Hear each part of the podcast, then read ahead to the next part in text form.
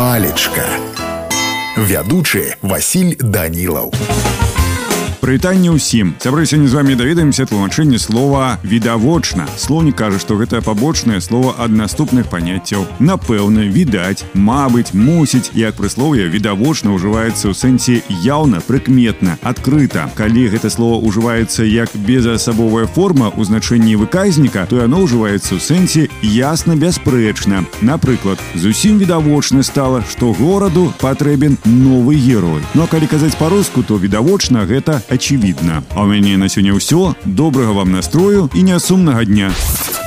Палечка.